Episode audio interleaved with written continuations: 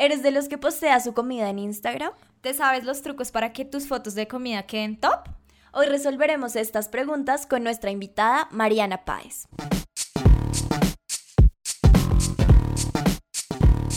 Hola, uno, dos, probando.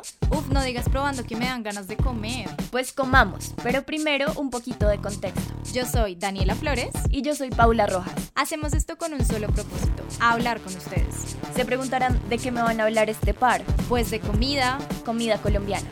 De Colombia. Nuestra meta es la siguiente. Que ustedes terminen de escuchar esto y no puedan evitar pensar, ¡qué, rico país!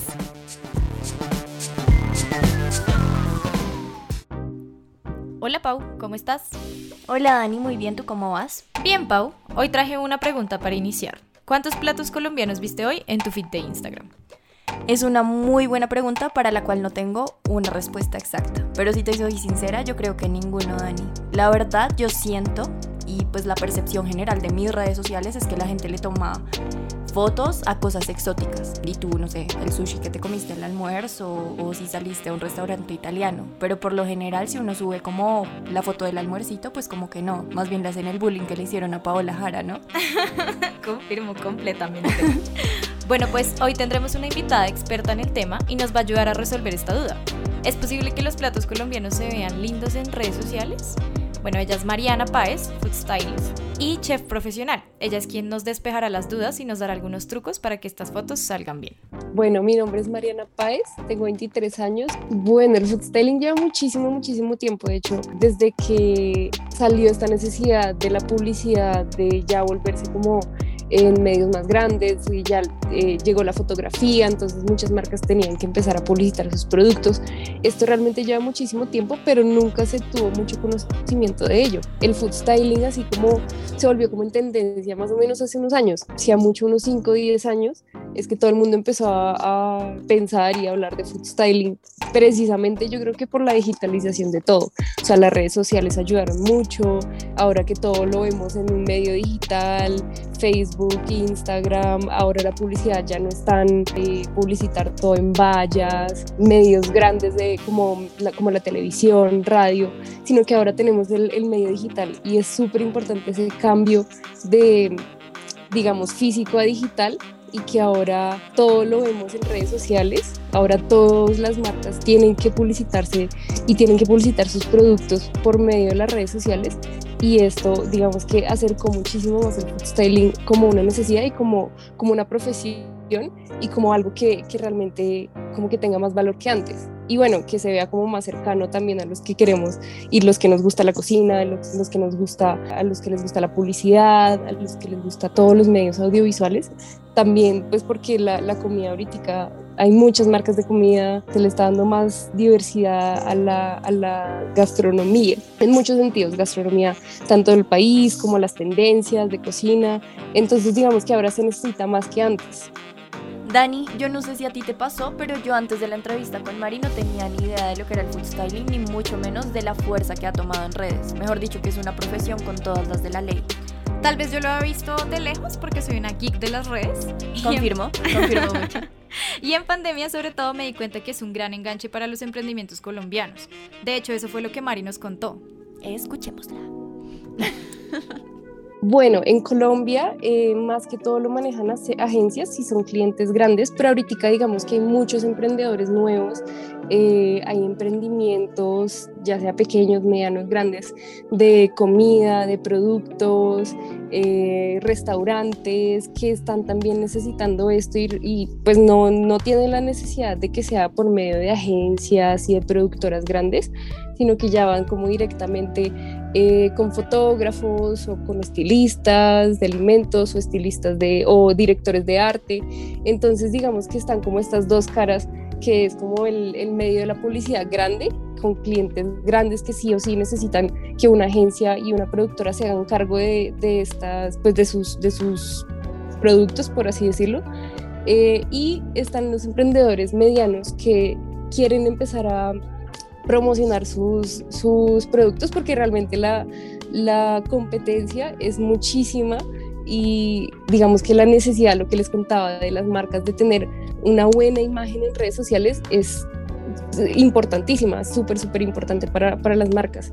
Entonces, eh, si ustedes se dan cuenta, pues la mayoría de fotógrafos y food stylists trabajamos como independientes o como freelance eh, para poder también tener como esa flexibilidad de poder trabajar con ambos clientes, grandes, pequeños o los que, los que lleguen, por así decirlo.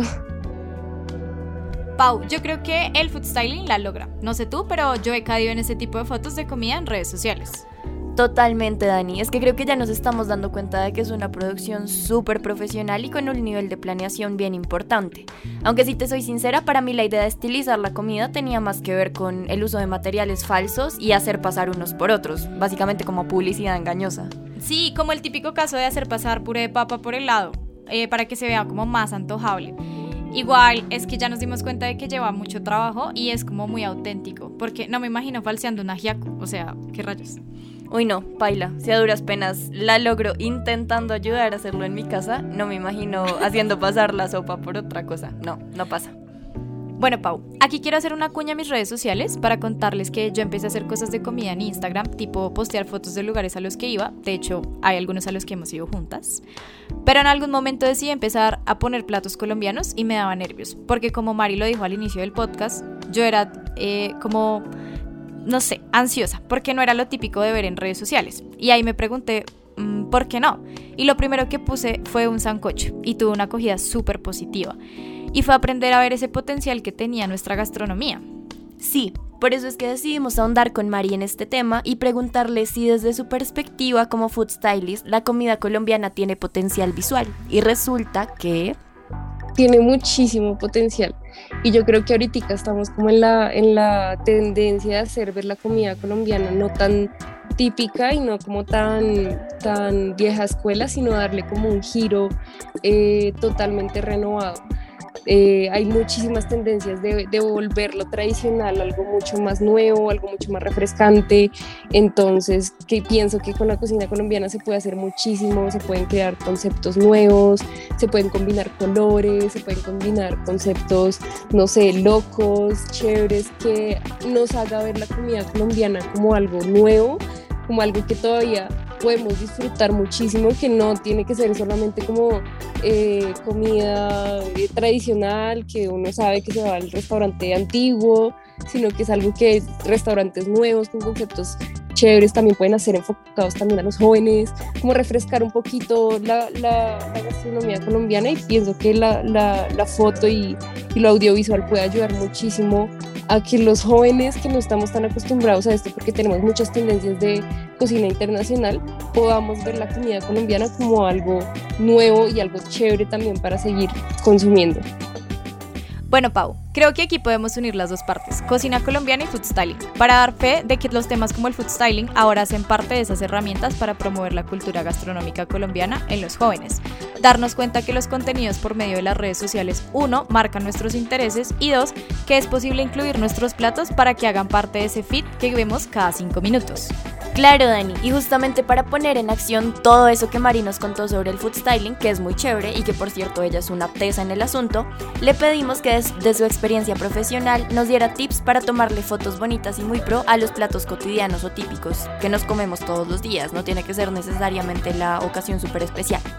Entonces empezamos con el corrientazo, porque colombiano que se respete ha comido almuerzo corriente de disca, por lo menos una vez en la vida. Confirmo dale, si uno está como en el sitio, ¿sabes? Como en el corrientazo como tal, lo primero buscar buena luz. buena luz, o sea, si, si están cerca de una ventana, hay unos incluso que están como, que tienen como un, un medio balconcito pues ahí afuera, mejor usar uno de esos. Eh, y usar los elementos típicos del corrientazo, ¿sabes? Hay veces que ponen manteles que se, que se ven, o sea, chéveres, o sea, tienen como colorcitos, pero como que tú los ves y dices como corrientazo. Eh, yo ambientaría como con el salero, los cubiertos que los ponen siempre como en una canastica con los, con las servilletas, eh, no sé, a veces ponen salsas, hay veces hay unos corrientazos que no se puede servir como una ensalada de frutas, entonces yo intentaría ponerle como los, más, los colores que, se, pues, que más se puedan, eh, el quesito rallado, el corrientazo normalmente tiene ensaladas, entonces que la ensalada se vea pues los cortes de la ensalada sean bonitos, que se vea como bien puestecita. Y ya realmente corrientazo es chévere, es, chévere porque o sea, uno, uno lo ve y sabe que es corrientazo y uno sabe que es rico porque vas a comer bueno y, y pues la foto no, no tiene que, que mostrar como, no, un platico así súper chiquito, puestecito, sino, no, el corrientazo como es, como te lo sirven. Frijolada. Bueno, aquí lo importante es que, digamos, los frijolitos cuando los cocemos así mucho, que nos pues tienden como a abrirse por lo que están como bien cocidos, están suavecitos. De pronto los frijoles no se pueden ver tan bonitos así abiertos, entonces buscar que todos se vean bonitos y darle color. O sea, como tenemos una preparación muy oscura, como ustedes dicen, démosle color con aguacate, con chicharrón encima, unos platanitos, ¿sabes? Como cuando uno combina todo el, el, la frijolada con estos ingredientes que se sabe delicioso. Pero yo creo que ese, ese toquecito de de, no sé, un aguacate tajado encima, los, las moneditas de plátano también como decorando por encima, incluso un toque de cilantro, perejil por encima, puede darle el toque sin que sea muy invasivo y darle como ese contraste de color porque tenemos ya colores muy oscuros. También es como para evocar esa sensación, ¿sabes? Como a mí me gusta combinar todos mis frijolitos con el arroz, con todo. No sé si a todo el mundo le guste hacer lo mismo, pero pues uno puede también evocar eso con sus fotos, poner una cuchara dentro incluso del plato, como para ya ir a la acción de revolver. ¿Gallina? Yo creo que, o sea, ahí, en ese caso hay que mostrar los ingredientes tal como son. Porque, no sé, o sea, no podemos mostrar una gallina como un pollo así súper dorado, porque son muy diferentes en cuanto a tamaño, color, la piel, todo es muy diferente. Yo creo que el truquito con estas piezas, eh, así como ya cortadas cada una, es como cuidar que se vean como lo más uniformes posible. Porque pues nosotros cuando vamos a comerlos en el almuerzo o cuando ya estamos consumiéndola, pues uno no se, no se fija si tiene como trocitos de pollo mal cortados o como saliendo por ahí, pero no importa porque al final te lo vas a comer. Pero cuando lo ponemos en cámara, esos detallitos se notan muchísimo. Mondongo. Sí, como lo ponemos bonito. Oh, por Dios. Bueno, yo creo que aquí la cocción influye mucho. Tenemos que asegurarnos de que esté bien, bien cocido. Y normalmente el mondongo lo corta, o sea, se corta como en, en trocitos. Entonces yo creo que hacerlo más bonito puede ser como cortarlo uniforme, ¿sabes? Como que cada, cada trocito esté bien cortado, se vea igual al otro, que sean cortes como derechitos, prolijos eh, la salsa que lo acompaña que no se vea muy líquida o que no se le vean como esas, esas burbujitas de grasa que a veces se separan del, de la salsita de, que se le vaya a echar o en las sopas, que se vea una salsa uniforme, una salsa de pronto un poquito espesita, que los cubra, eh, los ingredientes también, si lleva más ingredientes, la preparación como una sopa de esas que, que traen mondongo, pues que se vean los ingredientes bonitos. Y yo creo que ahí ya, o sea, todos sabemos cómo se ve el mondongo, pero si lo podemos ambientar bonito y lo podemos acompañar con los otros ingredientes, se puede ver chévere. El cocido boyacense, por lo contrario, es muy bonito porque tiene muchos ingredientes que normalmente no se usan, pues como en muchas cosas. Hay ingredientes como el cubio y todo esto que son son súper bonitos, son súper colombianos y me parece una buena oportunidad para mostrarlos así lo más bonito que se vean y pues son ingredientes que no vemos así como comúnmente como las papas o como muchos ingredientes, la yuca. Entonces es una buena oportunidad para, para hacerlo ver bien chévere. Yo cuidaría más que todo como la cocción, ¿sabes? Porque el cocido ya se, pues, se, se cuecen estos ingredientes hasta que estén bien, bien, bien blanditos, pues obviamente para comerlos bien, pero puede que se nos vean muy ya como sin color o sin de pronto como la, la forma que es. Entonces sí, los, pues los cocinaría un poquito menos para que se les vea mejor la forma y los colores. Y una buena ambientación, estamos súper chéveres, se pueden combinar con unas texturas y unos colores que nos recuerden a Boyacá, ¿sabes? Se pueden hacer muchísimas cosas, me parece un plato muy, muy, muy chévere para hacer.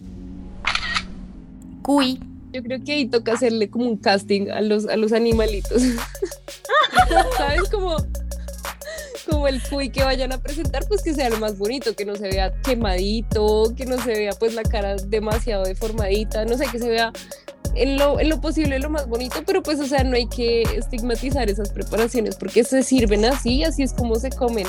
Entonces, pues no hay que, no hay que generar como ese asco por las preparaciones, porque puede pasar pero pues son, es lo típico de nuestro país y así se han consumido durante muchos años y pues hay que mostrarlo así. O sea, si, si, si se le va a tomar la foto a la preparación, pues hay que hacerlo con todas las de la ley.